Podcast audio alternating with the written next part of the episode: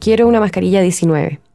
Esa clave, que es la que deben usar las mujeres en los mesones de venta de las farmacias para alertar que están sufriendo violencia en su hogar, no está funcionando en todas las farmacias. A más de 20 días de su puesta en marcha, el Ministerio de la Mujer no respondió a CIPER las consultas que hicimos sobre el balance de la iniciativa, adoptada por el incremento de las agresiones durante el primer mes de las cuarentenas.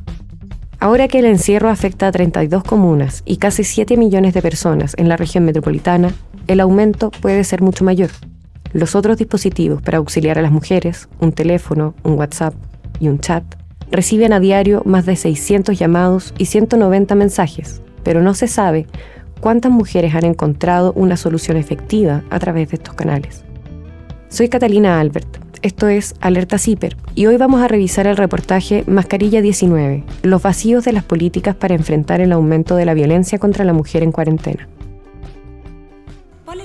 ¿Cuál es la invitación y cuál es la estrategia? Es tener cada vez más herramientas para que las mujeres puedan escoger y usar aquella que les acomode más, aquella que es posible para cada una utilizar aquella que está más a la mano. Alguna nos podrá llamar por teléfono, alguna no va a poder llamar por teléfono porque va a estar confinada en su, en su casa, a lo mejor en un espacio pequeño y no puede hablar. A lo mejor va a poder mandarnos un chat silencioso. Eh, a lo mejor no va a tener ninguna de esas opciones y va a tener la opción de salir, ir a la farmacia y ahí poder hacer el contacto y hacer la alerta que necesita hacer. Carolina Cuevas, entonces ministra subrogante de la Mujer y Equidad de Género, presentó la mascarilla 19. La clave causó furor en la prensa, que le dio una generosa cobertura en notas y reportajes. Lo que hasta ahora no se ha hecho es entregar un balance del funcionamiento de esta iniciativa que se adoptó porque en el primer mes de las cuarentenas por COVID-19 aumentaron los casos de mujeres que, obligadas al encierro con sus parejas, estaban siendo agredidas. CIPER le pidió ese balance al Ministerio de la Mujer, pero no recibimos respuesta. Por eso fuimos a farmacias y preguntamos por la mascarilla 19.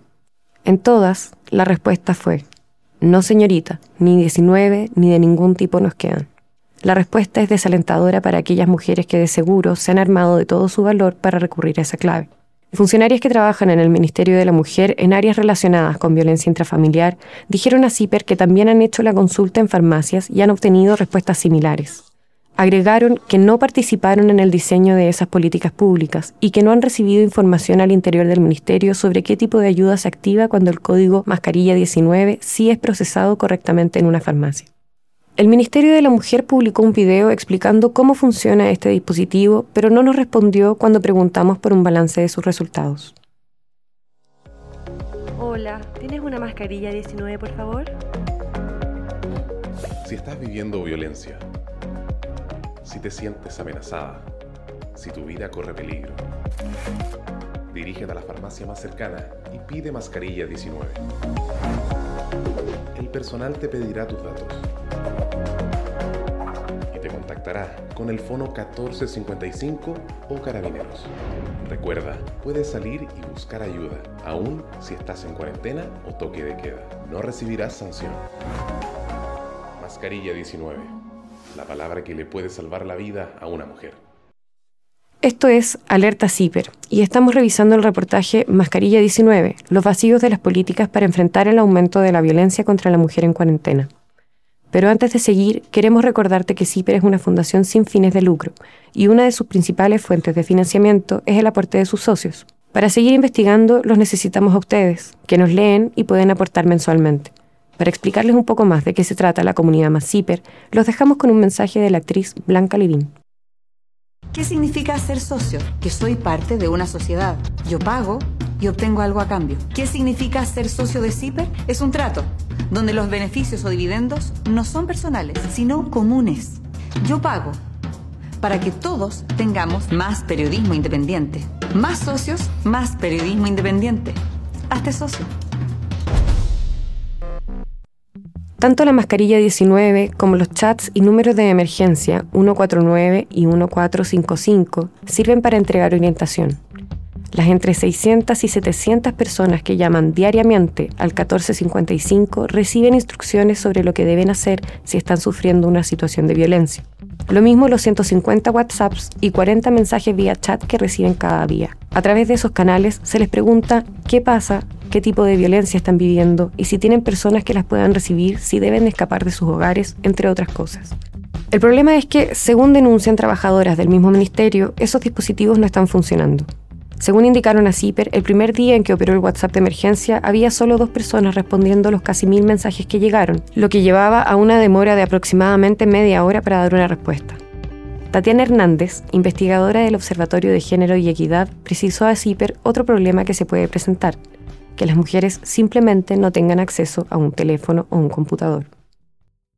Otro tema es que cuando tú tienes tú generas un dispositivo, con eso intentas que el Estado llegue a las mujeres, se te olvidan todas las mujeres que a las que por geografía o por un tema de recurso económico no tienen acceso ni a Internet ni tampoco un dispositivo móvil.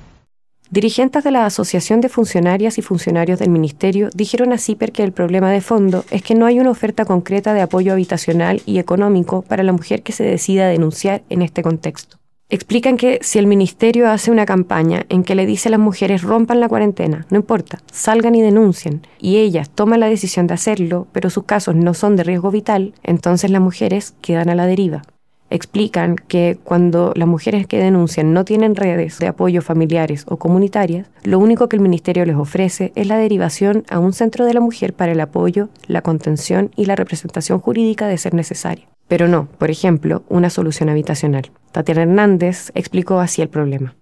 La mujer que llega a pedir la mascarilla 19 es una mujer que ya no resiste más, la, violencia la desborda. Y ahí yo creo que, que hay una mirada súper errada de no comprender que tú no puedes generar un dispositivo de esa magnitud sin generar las condiciones anteriores que permitan además reforzar la confianza debilitada que hoy día tienen con la institucionalidad, porque mi gran crítica es que si las mujeres no confían en las instituciones, porque tienen todo el derecho a desconfiar, porque las instituciones no le dan la respuesta con la urgencia que ellas requieren, porque lo que está en juego es la vida de las mujeres, en definitiva ellas ven más bien una situación de amenaza, más que de salida de la amenaza que viven con su agresor muchas veces.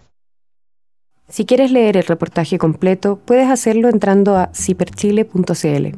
Recuerda que CIPER no recibe financiamiento del gobierno, ni de empresas, ni de partidos políticos, ni de iglesias. Para hacer lo que hacemos, nuestros socios son clave. Puedes ingresar a ciperchile.cl slash socios para hacer tu aporte y unirte a la comunidad más CIPER. Esto fue Alerta CIPER. Nos escuchamos para la próxima.